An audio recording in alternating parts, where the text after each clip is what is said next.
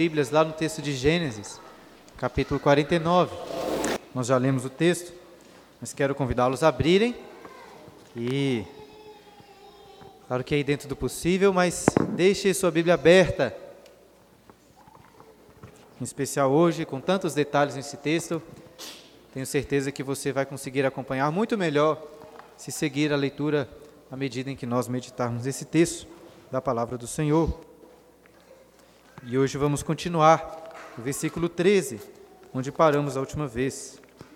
Gênesis 49, a partir do versículo 13, e hoje vamos até o versículo 28.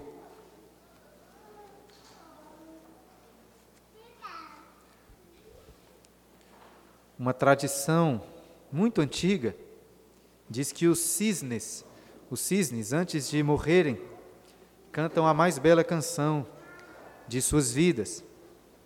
Encontramos um exemplo dessa tradição numa obra chamada Fédon, de Platão, que narra o diálogo que Sócrates teve com alguns alunos sobre a imortalidade da alma. Uma conversa que aconteceu logo antes de Sócrates tomar o veneno por sua condenação. E os alunos não queriam incomodar muito Sócrates no seu infortúnio, mas Sócrates disse para eles que estava em paz. E ele se compara a um cisne que, quando percebe que está prestes a morrer, canta mais e melhor do que nunca. Porque, sendo os cisnes, na mente de Sócrates, os servidores de Apolo, foi dado a eles um dom profético de preverem as delícias após a morte, quando serão reunidos ao Deus de quem são servidores. Por isso, antes da morte, os cisnes cantam sua mais bela canção. Alguns escritores antigos chegaram até a dizer que os cisnes nunca cantavam em suas vidas, apenas quando estavam prestes a morrer. Foi dessa tradição que surgiu uma expressão popular sobre o canto do cisne, para se referir a uma, um último grande feito de uma pessoa, seja uma ação heróica, seja uma obra de arte, uma música ou uma poesia. E assim, apegando-me um pouco a essa tradição, diria que Gênesis capítulo 49 é o canto do cisne de Jacó. Claro que Jacó não é um cisne, servidor de Apolo, com dons proféticos, como foi colocado por Sócrates. Jacó é servidor do Deus vivo e verdadeiro, que recebeu sim um dom profético para entoar suas últimas palavras em belíssimos versos. Nós não sabemos de nenhuma outra poesia proclamada por Jacó. Se não fosse o registro desse capítulo, nunca teríamos conhecido o lado mais sensível e poético deste patriarca de Israel. Como expliquei no último domingo, estamos aqui diante de um texto claramente poético, tanto que na sua Bíblia aí, o texto deve estar em versos com uma diagramação diferente do comum. E eu não sei se você fica muito empolgado em ler poesia, e ressalto nossa, novamente, não é fácil. Ainda mais se tratando de uma poesia profética, já que Jacó, conforme é dito no versículo 1, está revelando o que vos há de acontecer nos dias vindouros. Eu imagino até que os primeiros leitores desse livro conseguiram, ali no contexto, pegar rapidamente algumas referências que para nós hoje são muito difíceis. E a princípio, pensei até em apresentar, por causa da dificuldade, apenas uma perspectiva geral dessas bênçãos, sem entrar nos detalhes. Porém, se Moisés, inspirado por Deus, gastou um bom tempo aqui registrando essas palavras finais de Jacó, é porque elas são valiosas, podemos assumir isso. Por esse motivo, dividi este capítulo em dois sermões para termos um pouco mais de tempo para escavar este texto, na tentativa de encontrarmos algumas pedras preciosas para a nossa edificação. No último domingo, avançamos até o versículo 12, meditando nas bênçãos sobre os quatro primeiros filhos de Jacó: Ruben, Simeão, Levi e Judá.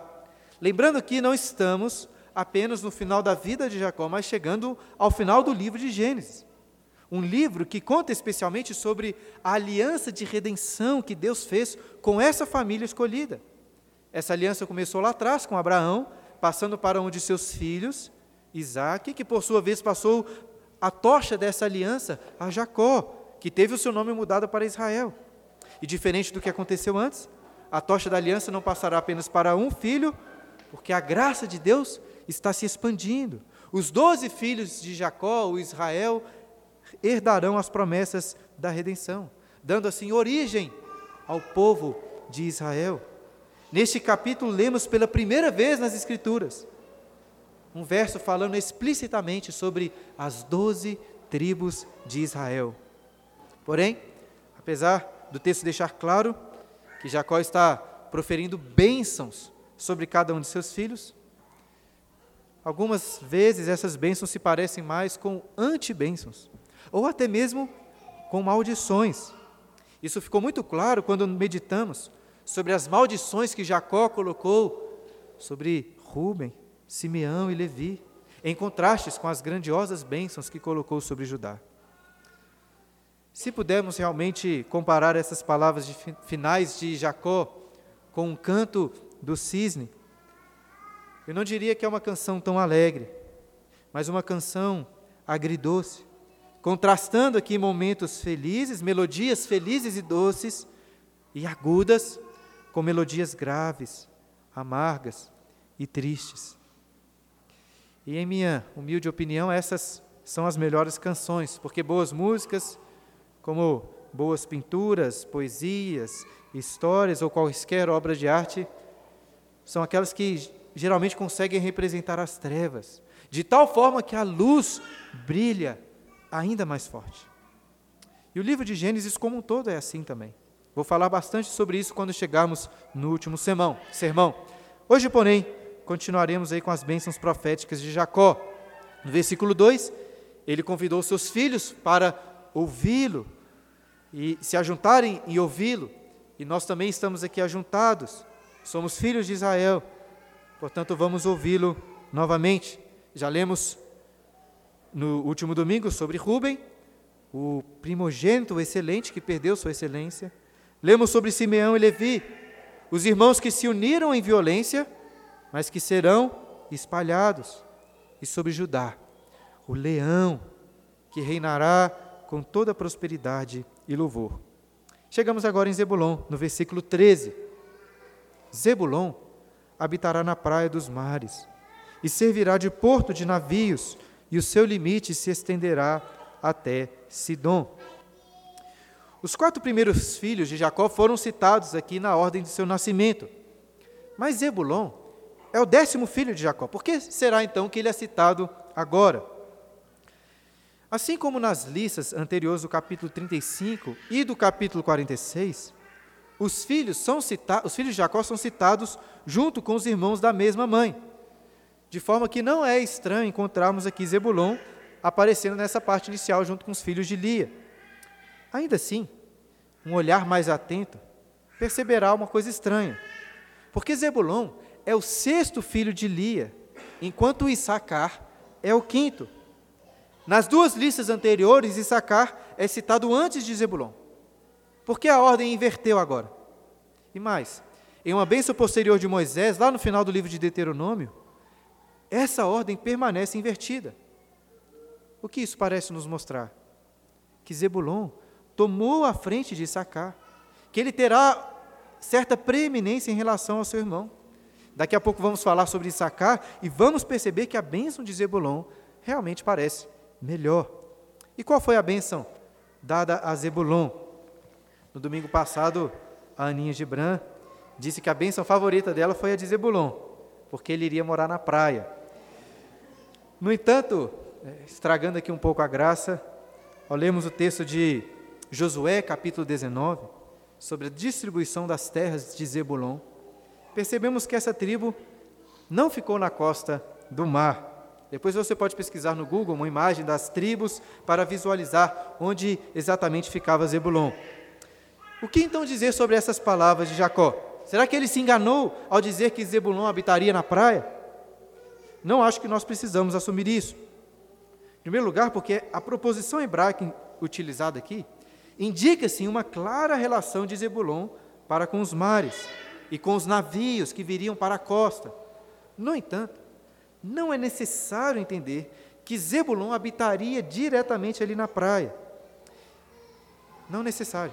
E eu digo isso também porque lá em Deuteronômio, no capítulo 33, versículo 18, Moisés também vai abençoar Zebulon junto com Issacar, que eles juntamente iriam desfrutar das saídas marítimas.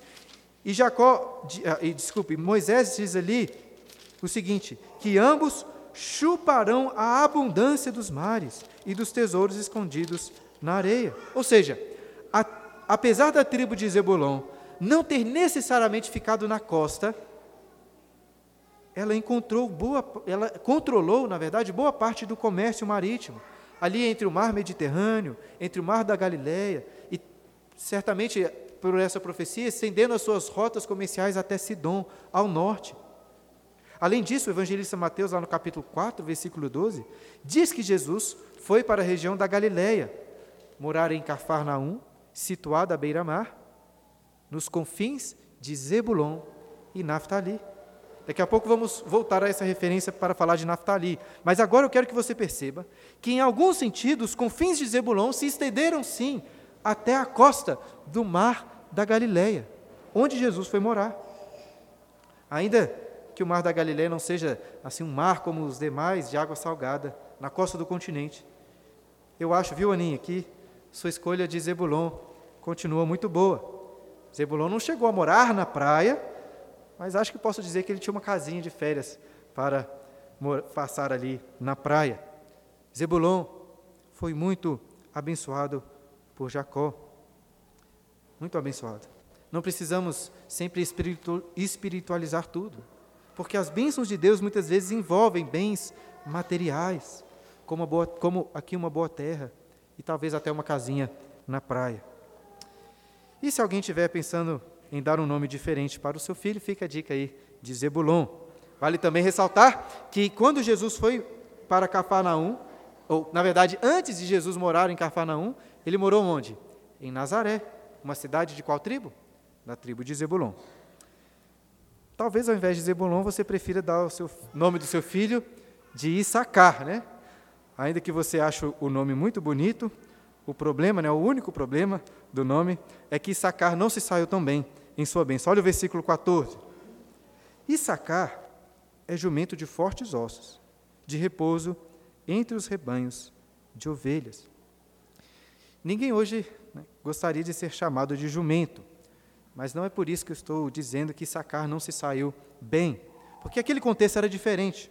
O jumento não tinha essa conotação ruim como em nossa cultura. Ao falar de Issacar como um jumento de ossos fortes, Jacó está dizendo que Issacar era forte para o trabalho. Porém, ao invés de trabalhar pesado, o verso paralelo afirma que Issacar é um jumento que gosta do repouso, em especial ali entre as ovelhas, onde era mais quentinho, mais aconchegante. Em outras palavras, Issacar é um trabalhador forte, mas gosta da vida mansa, preguiçoso. E este contraste é acentuado no versículo 15. Tente prestar atenção no contraste. Viu que o repouso era bom e que a terra era deliciosa. Baixou os ombros à carga e sujeitou-se ao trabalho servil. Consegue perceber novamente um contraste entre vida mansa e trabalho pesado.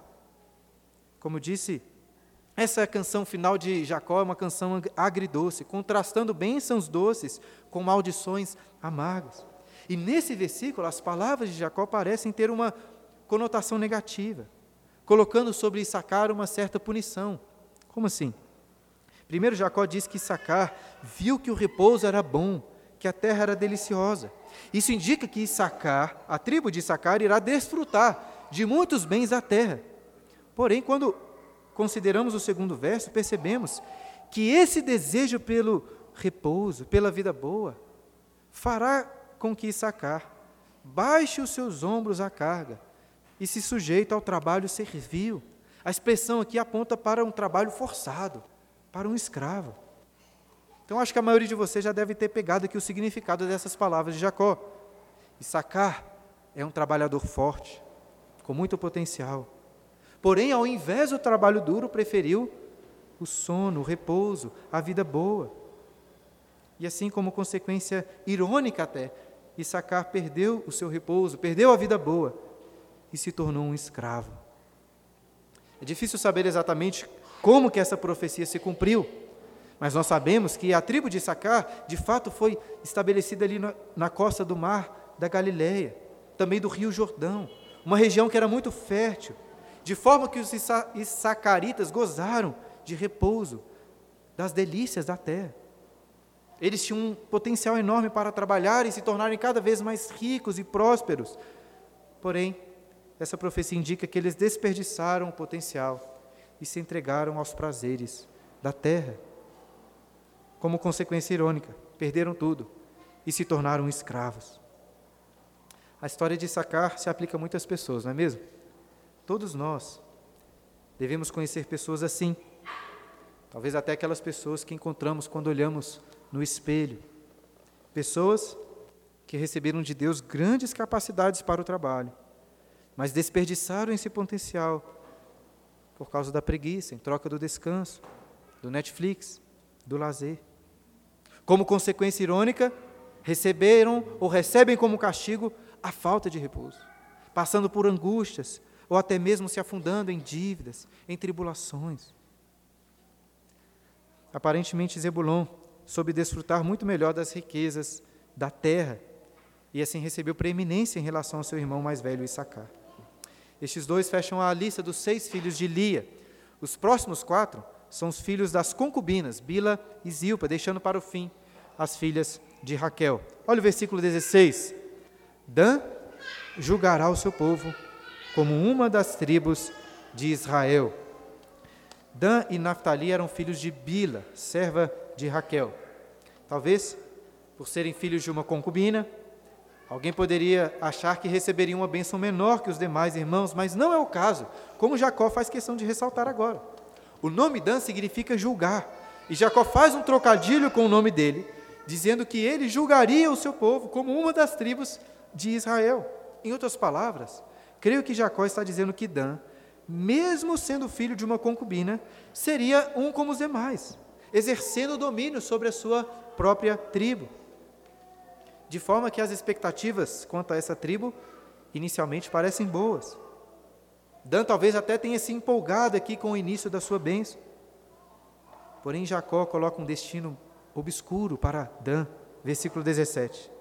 Dan será serpente junto ao caminho, uma víbora junto à vereda. Peregrinos que passam por regiões desérticas como era o caso de Jacó, dos seus filhos e também dos leitores origi originais do livro de Gênesis, conheciam muito bem essa imagem da serpente ou da víbora junto ao caminho, porque a qualquer momento, a qualquer momento durante as peregrinações, ou até mesmo quando paravam para descansar, corriam um grande risco de encontrar uma serpente saindo de detrás de uma pedra, por trás de um buraco, ou por dentro de, dentro de um buraco. Não é aqui uma bela imagem para se receber como bênção. Eu acho até que é possível encontrarmos aqui as notas mais sombrias dessa canção de Jacó. E Jacó continua essa representação dizendo, no versículo 17 ainda, que morde os talões do cavalo e faz cair o seu cavaleiro por detrás. Apesar de ser bem menor, a serpente, ao se esconder, consegue, de forma inesperada, picar o talão ou seja, o calcanhar do cavalo, fazendo-o empinar e assim lançar para trás o cavaleiro. Ou seja, Jacó parece estar dizendo que Dan será uma tribo perigosa, capaz até de derrotar povos maiores. Mas é claro, pense comigo, se Jacó quisesse falar sobre o poder de Dan, ele poderia ter usado vários outros animais. Ao falar da serpente, Jacó não está se referindo a algo positivo. Ainda mais, considerando que ele fala de uma serpente que morde o quê? O calcanhar do, do cavalo. A palavra que é traduzida aqui por talões é exatamente a mesma palavra que é, que é usada lá em Gênesis capítulo 3, versículo 15. Lembra desse texto? Humberto citou hoje aqui de manhã. Porém, inimizade entre ti e a mulher, entre a tua descendência e o seu descendente. Este te ferirá a cabeça e tu lhe ferirás o calcanhar. Para quem que Deus disse essas palavras? Quem iria ferir o calcanhar do descendente prometido? A grande serpente, o inimigo. Além disso, o próprio nome de Jacó, enganador, que quer passar as pessoas para trás, tem a ver com o fato de que ele nasceu segurando o quê? Segurando o calcanhar do seu irmão. Ou seja, duvido muito que podemos ver com bons olhos essa associação entre Dan e a serpente que morde o calcanhar. E o que nós sabemos sobre a história dessa tribo? Sabemos que dos danitas veio um juiz muito famoso. Qual juiz? Sansão. Alguns até associam essa profecia de Jacó a Sansão, que sorrateiramente, muitas vezes, atacou como uma serpente. É até uma associação possível, apesar do fato de Sansão ser citado pelo autor aos Hebreus como um homem de fé, como um herói da fé. Porém, acho que tirando uma ou outra referência positiva, a tribo de Dan parece realmente ter sido amaldiçoada junto com a serpente. Em Levítico capítulo 24, versículo 11, lemos sobre um jovem da tribo de Dan que blasfemou contra o Senhor e foi apedrejado. Em Números capítulo 10, lemos que a tribo de Dan marchava em último lugar, na retaguarda de todos. Pelo sorteio que aconteceu, Dan foi a última tribo a receber um território como herança. Em um cântico de Débora, em Juízes capítulo é, 5, a tribo de Dan é desprezada por não ter ajudado na batalha. Em Juízes, no capítulo 18, os danitas conquistaram um novo território e instituíram o que? Um culto idólatra. Após a divisão das tribos de Israel, o rei Jeroboão fez dois bezerros de ouro, colocando um em Betel e o outro em Dan. Por fim, cito duas vezes em que a tribo de Dan foi deixada de lado. Em 1 Crônicas, capítulo 4 a 7, encontramos o registro das descendências dos filhos de Jacó. Lemos sobre todos eles, Menos um. Qual? Menos Dan. E pior. Quando chegamos no livro de Apocalipse, no capítulo 7, o apóstolo João vê 12 mil pessoas seladas pelo Espírito de cada uma das tribos. Menos uma. Qual? A única tribo que João não viu foi a tribo de Dan. É evidente que estou fazendo aqui algumas inferências que não estão explícitas na Bíblia. Mas ainda assim, quando avaliamos todas essas informações, ficamos tristes em pensar e refletir no destino da tribo de Dan. Jacó começou dizendo que Dan julgaria o seu povo, seria um como os demais dos filhos das tribos. Porém, ao se associar com a serpente, parece que a tribo de Dan foi cortada fora. Talvez seja até esse o motivo pelo qual Jacó, após falar sobre Dan, exclama no versículo 18: A tua salvação espero, ó Senhor. Após notas graves e sombrias, uma melodia doce e graciosa começa a ser ouvida quando Jacó faz uma pausa para clamar: A tua salvação espero, ó Senhor. A esperança para Israel não estava em seus filhos, nem mesmo no conteúdo dessas bênçãos, sejam elas de prosperidade ou de miséria a esperança de salvação sempre esteve no Senhor. Jacó está falando sobre os dias vindouros, sobre o que os filhos poderiam esperar para o futuro, porém, acima de qualquer bênção, por melhor que seja, Jacó está ensinando os seus filhos no seu leito de morte que eles deveriam esperar pela salvação em Deus, a salvação de Deus. Essa é a bênção por excelência. E vamos voltar a falar dela mais tarde. Mas seguimos agora com a bênção de Gade, versículo 19. Gade, uma guerrilha o acometerá, mas ele a acometerá por sua retaguarda. Jacó, nesse versículo, usa três palavras hebraicas com a mesma raiz do nome Gade. Em, em hebraico, ao ler Gade, ao ler guerrilha e o verbo acometerá, que aparece duas vezes, você estaria pronunciando palavras muito semelhantes.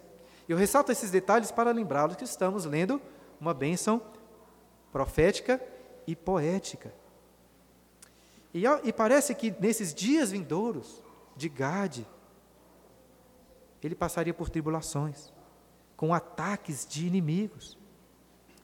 E vale destacar também que na distribuição posterior das terras, a tribo de Gade ficou com o outro lado do Jordão, fazendo divisa com vários povos hostis. Entretanto, enquanto Gade seria acometido ou atacado por uma guerrilha, Jacó disse que ele vai, vai fazer o contrário. Fazendo valer aqui o trocadilho com o nome de Gade, ele vai acometer de volta os seus inimigos pela retaguarda. De fato, os gaditas são citados algumas vezes na Bíblia como guerreiros valentes. O que é natural de esperar de uma tribo que devia viver ali em constantes conflitos. Poderíamos até considerar essa vitória contra os inimigos pela retaguarda como uma verdadeira bênção. Porém, um problema é que a palavra hebraica traduzida aqui por retaguarda é exatamente a mesma palavra para calcanhar que apareceu anteriormente. E é por isso que eu fico com a sensação de que Gade talvez, assim como Dan, irá se associar em alguma medida com a maldição da serpente que morde o calcanhar. É possível que as notas graves tenham voltado com Gade, mas pelo menos a partir de Azer, os tons alegres começam a ter mais espaço. Olha o que Jacó disse sobre Azer no versículo 20. Azer, o seu pão será abundante e ele motivará delícias reais. O nome Azer significa felicidade, porque Lia ficou extremamente feliz quando ele nasceu. E sua descendência também recebeu uma bênção muito feliz. A tribo de Azer recebeu como herança uma terra lá na região norte, ao ocidente do Monte Carmelo, na costa do Mar Mediterrâneo, uma região muito fértil. Creio que isso foi parte do cumprimento dessa bênção aqui de Jacó, dizendo que o pão de Azer seria abundante. Como eu disse em relação a Zebulon, não precisamos apenas pensar em termos espirituais, porque a comida, nem falo muito sobre isso aqui, mas a comida é uma bênção do Senhor. E depois, lá em Deuteronômio capítulo 33, Moisés abençoa Azer dizendo que os seus pés seriam banhados em azeite. Ou seja, pão e azeite seriam abundantes em Ásia. E quem não gosta de um bom pãozinho quentinho com um fio de azeite? Não é à toa que Jacó diz que Azer motivará delícias reais. A ideia é que eles vão prover as delícias servidas nos banquetes dos reis. E essas notas alegres continuam com Naftali, versículo 21. Naftali é uma gazela solta. Ele profere palavras formosas. O animal que Jacó escolheu para Naftali foi uma gazela. E outras vezes a Bíblia usa esse mesmo termo aqui para se referir a uma corça. E geralmente as escrituras citam gazelas ou corças, destacando duas coisas. Uma delas é a ligeireza dos seus pés. Por exemplo, Davi no Salmo 18, versículo 33, fala que Deus o salvou dos inimigos, dando a ele a ligeireza das corças. A segunda atribuição bíblica para as gazelas é a sua formosura. Não sei se as mulheres aqui gostariam de ser comparadas a uma gazela, mas Salomão, em Provérbios capítulo 5, versículo 18, fala da mulher da mocidade como uma corça de amores e uma gazela graciosa. E percebemos essas duas atribuições bíblicas nas palavras de Jacó. A ligeireza dos pés é destacada ao falar que Naftali é uma gazela solta. E a formosura não está propriamente na aparência de Naftali, imagino que né, não, não é, deveria ser bonito e belo como a mulher da mocidade, mas em suas palavras, Jacó coloca aqui, ele profere palavras formosas, ou seja, estaria nas palavras dele, a formosura. Geralmente somos soltos, rápidos e ligeiros como uma gazela, para proferir palavras feias sobre as pessoas, fofocando, maldizendo o próximo.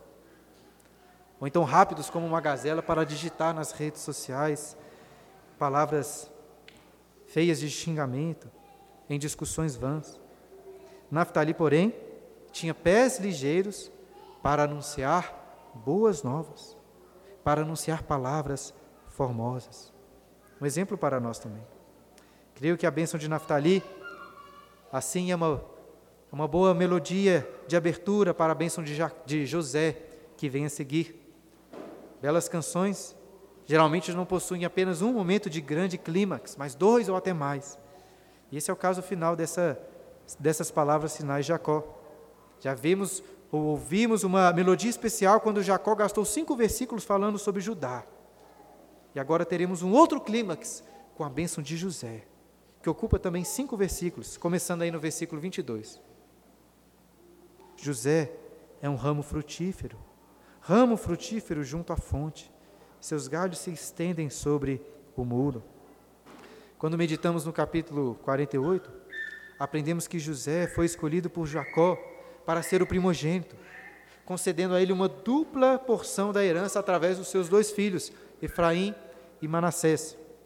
Porém, essa bênção final, nessa bênção final, Jacó escolheu se dirigir apenas a José, o que não significa que a bênção foi reduzida, pelo contrário. José é um ramo muito frutífero, como disse Jacó, que parece não se referir apenas aos dias vindouros dessa tribo, mas ao passado de José. Nós estudamos a vida dele aqui. José realmente foi um ramo junto à fonte, ou como aquela árvore do Salmo 1, plantada junto à corrente de águas, que no devido tempo dá o seu fruto e cuja folhagem não murcha, e tudo quanto faz é bem sucedido. É claro que isso não significa que José não passou por aflições em sua vida, muito pelo contrário. De todos os irmãos, ele, que, ele foi o que mais sofreu.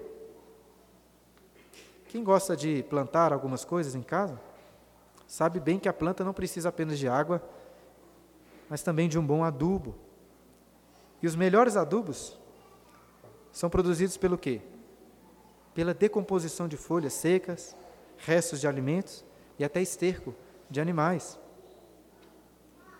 Destaco isso porque acredito que circunstâncias amargas, podres, se poderia usar nessa ilustração, na nossa vida, ou na vida de José, servem como adubo para produzir frutos doces. Pode ser que você também esteja passando por momentos difíceis na sua família, no seu trabalho, na sua saúde, ou alguma, ou alguma outra área. É muito provável que nem se compare aqui com os sofrimentos de José. Foi vendido pelos seus irmãos como escravo, foi preso injustamente. Ainda assim, o que é verdade sobre José? É verdade na sua vida também, se você estiver com as suas raízes da fé arraigadas na fonte que é Deus. Confie, meu irmão, na palavra do Senhor, que faz com que todas as coisas cooperem para o bem daqueles que o amam a amargura na sua vida também pode ser um adubo usado por Deus para que você produza frutos doces e abundantes, não só para a sua própria vida ou para a sua família, mas frutos de bênçãos para várias pessoas. O texto diz que Jacó diz que José é tão frutífero que os seus galhos se estendem sobre o muro. Ou seja, os frutos doces de José não foram apenas para dentro dos muros da sua casa, mas para fora também. E de fato nós lemos que José não salvou apenas a sua família da fome, mas todas as famílias da terra. As pessoas de todos os povos vinham até José para comprar pão e diziam: A vida nos tem dado. Os frutos de, de José eram frutos doces de vida. E para continuar produzindo bons frutos, além do adubo, da água, uma árvore precisa também ser bem protegida. Olha o versículo 23. Os flecheiros lhe dão amargura, atiram contra ele e o aborrecem. O seu arco, porém, permanece firme, e os seus braços são feitos ativos pela mão, pelas mãos do poderoso de Jacó, sim, pelo pastor e pela pedra de Israel. Talvez essa seja também uma referência ao futuro das tribos de Efraim e Manassés. Mas com certeza essa é uma ilustração sobre o passado de José. Setas amargas foram atiradas contra José pelos seus irmãos, pela esposa de Potifar, por uma prisão injusta. José também, José, porém, nós lemos aqui e meditamos, permaneceu firme em todas essas circunstâncias. Por quê? Porque José era bem forte. Porque José era resistente? Não o seu arco permaneceu firme e suas mãos ativas pelas mãos de Deus. Se tem alguém aqui que já tentou atirar com um arco de guerra de verdade, sabe que não é nada fácil. E José parece ser ilustrado aqui como uma pequena criança, segurando um grande arco de guerra, estendendo a sua corda. Mas é evidente que uma criança não consegue fazer isso, a não ser que o pai esteja ali também segurando o arco, estendendo aquela corda. Essa parece ser a imagem que Jacó se utiliza para mostrar como Deus sempre esteve presente na vida de José, o fortalecendo em, em meio às lutas que estavam além, muito além da sua própria capacidade. Quando José passou por dificuldades, ele sempre confiou na presença de Deus. Quando José foi próspero, ele também confiou na presença do Senhor assim como também nós devemos confiar. É Deus quem nos fortalece nas angústias, é Ele quem nos fortalece também nas vitórias. Toda força, todo poder e glória pertencem apenas ao Senhor. Repare, porém, que Jacó não usou o nome do Senhor, mas falou do poderoso de Jacó, o pastor e a pedra de Israel. Jacó, por vezes na sua vida, pôde provar a força do Deus, El Shaddai, Todo-Poderoso também do cuidado do grande pastor e da segurança que podia ter sobre a pedra de Israel. E agora Jacó está reconhecendo que o mesmo Deus que o acompanhou em toda a sua vida, acompanhou José também e o continuará acompanhando nos dias vindouros. Jacó está passando a tocha da aliança feita pelo Deus de seus pais, que continuará abençoando José como continuamos a ver também no versículo 25, leia comigo. Pelo Deus de teu Pai, o qual te ajudará, e pelo Todo-Poderoso, o qual te abençoará com bênçãos dos altos céus, com bênçãos das profundezas, com bênçãos dos seios e da madre. As bênçãos de teu Pai excederão as bênçãos de meus pais, até o cimo dos montes eternos. E sejam elas sobre a cabeça de José e sobre o alto da cabeça do que foi distinguido entre seus irmãos. Se você contar, verá que por seis vezes Jacó fala de bênçãos nestes dois versículos. E este número seis talvez não seja apenas coincidência, mas proposital.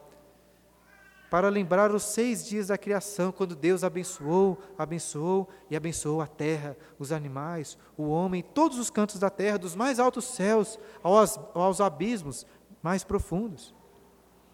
Se você reparar bem, verá que as bênçãos aqui remetem a criação, a fecundidade, quando fala aí da bênção dos seios e da madre. E eu acho que faz sentido voltarmos aqui à criação, porque a grande tragédia do livro de Gênesis é o pecado que expulsou a humanidade do jardim das bênçãos de Deus. Por outro lado, a aliança que Deus fez lá atrás com Abraão e que está agora passando para José e seus irmãos, é uma aliança de restauração, para que os homens possa voltar para o jardim das bênçãos de Deus. Essa é uma aliança de graça e que está se expandindo, como tenho enfatizado nos últimos sermões. Olhe novamente o versículo 26. Note que as bênçãos que Jacó está passando, ele diz, excedem em muito as bênçãos que ele recebeu de seus pais. A ponto de Jacó dizer que essas bênçãos agora vão chegar no cimo ou no topo, no topo, no topo dos montes eternos. E todos os filhos de Jacó serão abençoados. Mas ele diz que José foi distinguido como primogênito, recebendo sobre sua cabeça as maiores e melhores bênçãos. Talvez você possa achar que Jacó deu preferência a José, por ser ele desde sempre o filho favorito. Mas eu não acho que é bem esse o caso, já que Benjamim também era um dos filhos favoritos, e recebeu na sequência uma bênção, no mínimo, controversa. Olha o versículo 27. Benjamim é lobo que despedaça. Pela manhã devora a presa e à tarde reparte o despojo.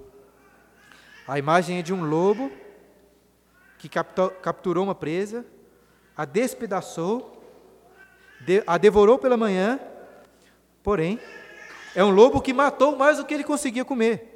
E assim, à tarde, o que ele fez? Ele repartiu o despojo. Ou seja, Jacó está usando aqui a imagem de um lobo bem truculento, sangue no olho, que mata muito mais do que precisa para comer. E quando nós lemos sobre a tribo de Benjamim, realmente parecem homens assim como lobos, truculentos, muito fortes e violentos. De um lado positivo, podemos citar Eude, o juiz canhoto. Podemos citar Jonatas, o amigo de Davi. Porém, do lado escuro, além de Saul, encontramos uma das histórias mais sombrias da Bíblia, justamente com os benjamitas, lá no final do livro de Juízes. Não sei se você se lembra dessa história sombria, que fez com que todas as tribos de Israel se voltassem contra Benjamim. Assim, a canção de Jacó não me parece encerrar com notas alegres, talvez até com notas graves, com um futuro sombrio para Benjamim. E então o narrador, aqui do livro de Gênesis, conclui essa sessão no versículo 28, dizendo: São estas as doze tribos de Israel. E isso é o que lhes falou seu pai quando os abençoou. A cada um deles abençoou, segundo a bênção que lhe cabia. Este é um versículo épico, porque várias vezes a Bíblia, tanto Antigo como Novo Testamento, fala das doze tribos de Israel. Vocês já ouviram sobre elas. Não podemos esquecer também que os primeiros leitores do livro de Gênesis eram justamente os membros dessas doze tribos. Mas é aqui, pela primeira vez, que a Bíblia menciona as doze tribos de Israel. Dá até para escutar aqui uma trilha sonora de fundo, bem épica, como daqueles filmes épicos, vocês sabem qual. Enquanto é dito, são estas as doze tribos de Israel. Estamos no livro de Gênesis, e essa é a gênese do povo da aliança. Já temos alguns domingos que tenho destacado como que a graça da aliança de Deus está se expandindo. Ao invés de Jacó passar adiante a tocha da aliança para um filho apenas, um dos seus filhos, como aconteceu das últimas vezes, Jacó abençoou cada um dos seus filhos, conforme o texto diz aí, segundo a bênção que lhe cabia. São bênçãos distintas, como vimos bem aqui. Ainda assim, todos eles foram abençoados como parte do povo da aliança, formando as doze tribos de Israel. E ao longo dessa exposição hoje, de cada uma dessas bênçãos, já tentei trazer algumas implicações práticas para a nossa própria realidade.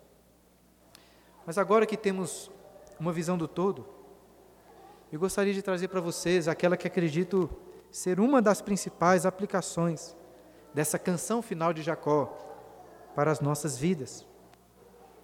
Veja bem, todos os filhos de Israel foram abençoados como povo de Deus.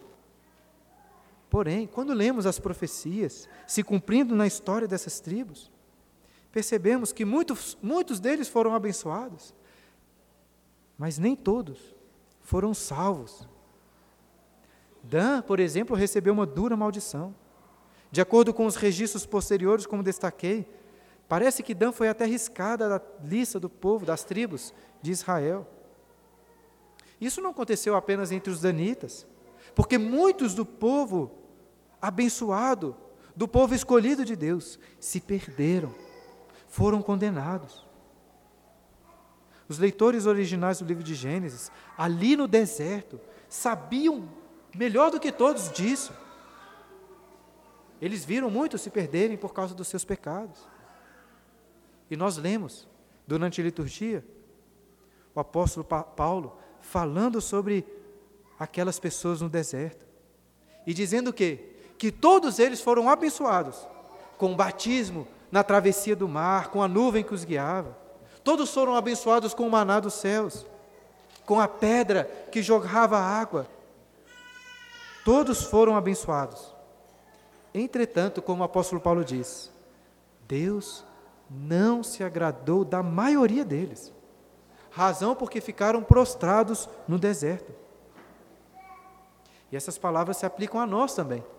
Porque Paulo continua: Ora, essas coisas se tornaram exemplos para nós, a fim de que não cobicemos as coisas más, como eles cobiçaram. Aquele, pois, que pensa estar em pé, veja que não caia. A graça aumentou sim com os doze filhos de Israel, e a graça continua aumentando abundantemente hoje, com pessoas de todas as tribos, de todos os povos e nações. Mas não nos deixemos enganar. Enquanto muitos são abençoados, poucos são salvos de verdade. Muitos dentre os que fazem aparentemente parte do povo de Deus se perdem em desonra aos pais, se perdem em imoralidade sexual, como Rubem. Outros se perdem pela vingança, como Simeão e Levi. Outros pela preguiça, pelos prazeres dessa terra, como Issacar. Outros por uma astúcia sorrateira, como Dan, como Gade e outros talvez por uma ira muito feroz, como Benjamim. São diversos os pecados que nos levam à ruína. Muitos são abençoados, mas poucos são salvos. Eu gostaria muito de enfatizar isso para vocês, para vocês que estão aqui. Quão importante é entender isso. Acho que nem, nem consigo enfatizar, certamente não consigo enfatizar o quão importante é esse entendimento. O fato é que você pode fazer parte dessa igreja. Você pode receber bênçãos entre o povo de Deus, como os descendentes dessas tribos aqui receberam. E ainda assim, ser condenado. É difícil falar sobre isso, mas até um amargor no coração. Mas é possível que alguns ou até mesmo muito de nós, de nós aqui, estejamos vivendo em pecado, sem verdadeiro arrependimento, sem santificação, nos identificando assim com a serpente e caminhando a passos largos para a maldição eterna, mesmo que aqui dentro da igreja. Você pode estar recebendo bênçãos da aliança, feitas com o povo do Senhor, mas apenas de uma maneira superficial sendo contado entre os que serão condenados. E talvez foi pensando no perigo, na gravidade dos castigos, que Jacó cantou o mais belo verso dessa canção. Justamente ali, entre os dois filhos que parecem estar associados com a serpente, com a maldição, Jacó exclamou: O que ele exclamou? A salvação, a tua salvação espero, ó Senhor se você está em constante pecado, sem verdadeiro arrependimento, santificação e mudança de vida, faça como Jacó. Clame ao Senhor pela salvação, porque essa é a bênção por excelência, a bênção das bênçãos. Você sabe qual é a palavra hebraica para a salvação que Jacó utiliza aqui? É Yeshua.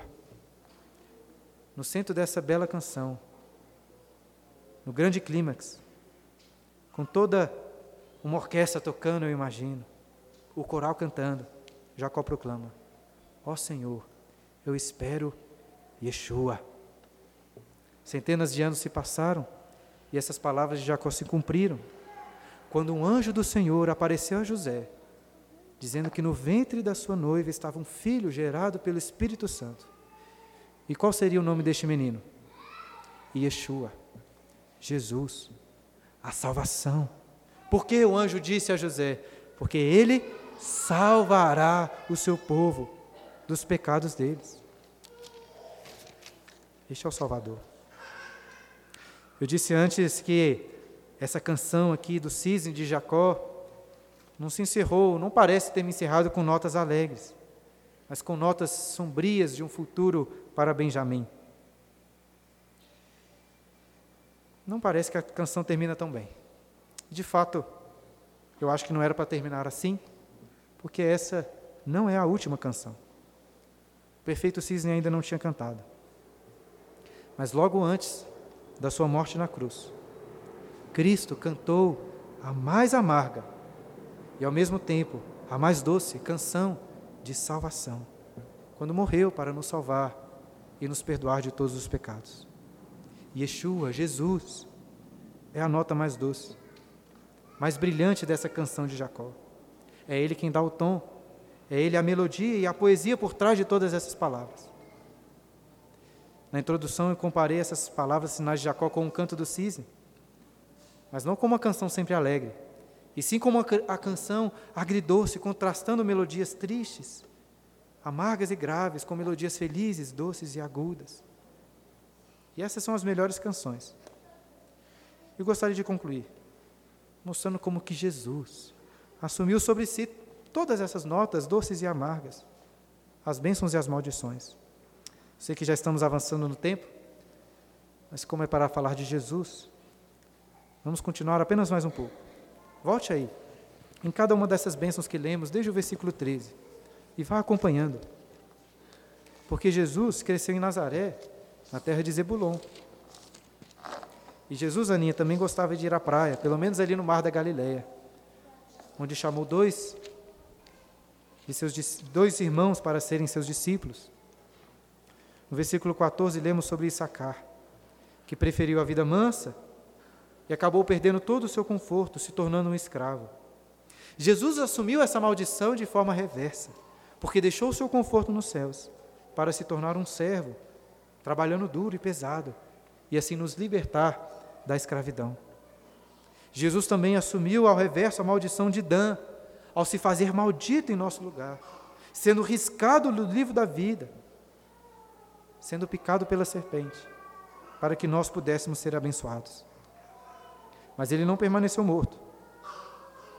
A morte atacou a Cristo, como aquela guerrilha foi dita em relação a Gade, que atacou, que acometeu Gade.